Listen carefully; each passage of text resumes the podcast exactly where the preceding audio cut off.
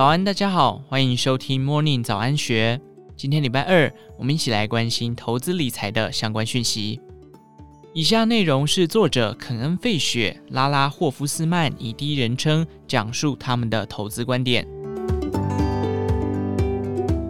被动型投资是指你追求跟某个指数相同的绩效，可以借由投资指数基金或指数 ETF 达成，又或者是按比例买进指数中的个股。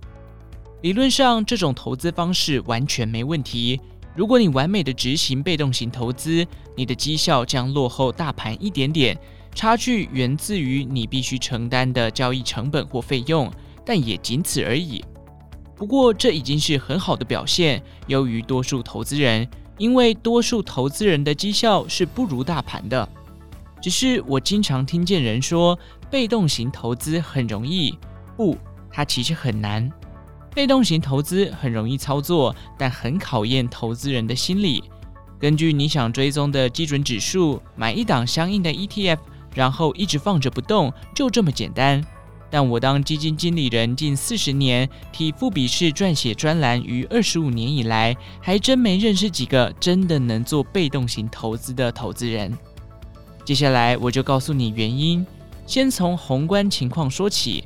金融服务市场调查公司 Delbar 一项非常有趣的研究发现，在截至二零零九年底的二十年中，股票共同基金投资人的年均报酬率仅百分之三点二，远低于标普五百指数同期的百分之八点二，一整整落后大盘五个百分点。这当中涉及许多错误的基金投资，主要原因是投资人就是无法买进后放着不动。他们总是坚持不了多久，无论是投资积极型还是被动型基金，往往在错误时机买进或卖出。假如被动型投资果真那么容易，你将看到人们纷纷这么做，但事实并非如此。即使是投资被动型基金，人们仍往往买在高位，持有的不够久，然后在错误时机出场。如我一再重申，投资本质上往往是反直觉的。而我们的头脑有无数的出错方式。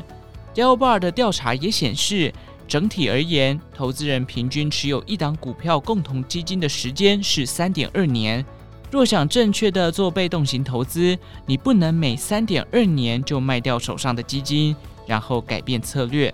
除非你是超级高手，能准确的预测市场走势。但如果你真有那么厉害，你就不会再看这本书了。被动型投资要行得通，你必须真的买进后放着不动，直到你的投资期结束。而如果你考虑采行被动型股票投资策略，你的投资期将不会是三点二年，基本上一定比这个时间长得多。投资人主要受两股力量左右，其一是渴望进出市场，其二是渴望更换基准指数。举例来说，有人可能在一九九五年底决定以标普五百指数为基准做被动型投资，但到了一九九九年底，他决定转投以科技股为主，当时炙手可热的纳斯达克指数。为什么呢？从一九九六年到一九九九年，标普五百指数的年均报酬率为百分之二十六点四，非常亮眼。但纳斯达克同期年均报酬率高达百分之四十点二，他觉得自己先前选错了，现在认为科技股将永远是最好的。可惜他转投纳斯达克后，科技股很快便重挫，股市大盘接着也大跌。到了二零零二年，他已改为把一半资金放在标普五百指数上，另一半放在五至十年期美国公债上。但是股市多头走势随即展开，到二零零六年，他厌倦了自己的表现落后于股市大盘，于是恢复将全部资金放在标普五百指数上。但是这样又遇上了二零零七年末开始的下一波大空头。行为财务学的研究者知道，人脑的构造令我们很难对任何大波动无动于衷。即便是多头市场中的正常修正，也可能足以令成年人哭着找妈妈。许多专业人士会因为市场剧烈波动而惊恐不安，虽然他们理性上了解市场波动是正常现象，而当股市高涨时，许多人相信报酬丰厚乃自己的聪明才智所赐，而不是大盘大涨。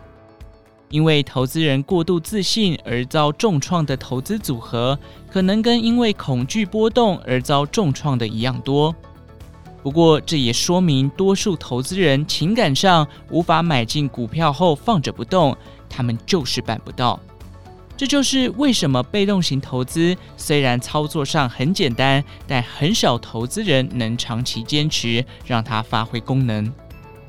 这情况有如你染了小病，医生开始给你两个礼拜的药，你吃了两天后，对药物没有及时见效感到不耐烦，于是你另想办法，但对情况仍未好转感到困惑，你甚至可能病得更严重了。被动型投资跟这样的情况基本上是同一回事。如果服药后感觉不好，多数人在情感上是无法坚持下去的。对几乎所有人来说，被动型投资都非常困难。我们很容易屈服于贪婪、恐惧、痛苦、懊悔、过度自信，以及我们那从石器时代流传至今的头脑。因此，你应该找个能给你意见的人，例如你的伴侣、牧师、兄弟、父母、儿女、投资顾问，或是任何一个每当你想偏离自己的长期策略时，提醒你你是谁，告诉你你不是巴菲特的人。此外，如果需要别人帮忙设计长期投资策略，请找人帮忙，因为自己的情绪而受害不会令你变成一个坏人。不过，如果你能控制好自己，你可以成为一个更出色的投资人。但是，对绝大多数的人来说，要成为一个被动型投资者，真的十分困难。以上内容出自《金周刊》出版，《华尔街传奇基金经理人肯恩·费雪教你破除五十个投资迷思》。详细内容欢迎参考资讯栏下方的文章连结。最后，祝福您有个美好的一天，我们下次再见。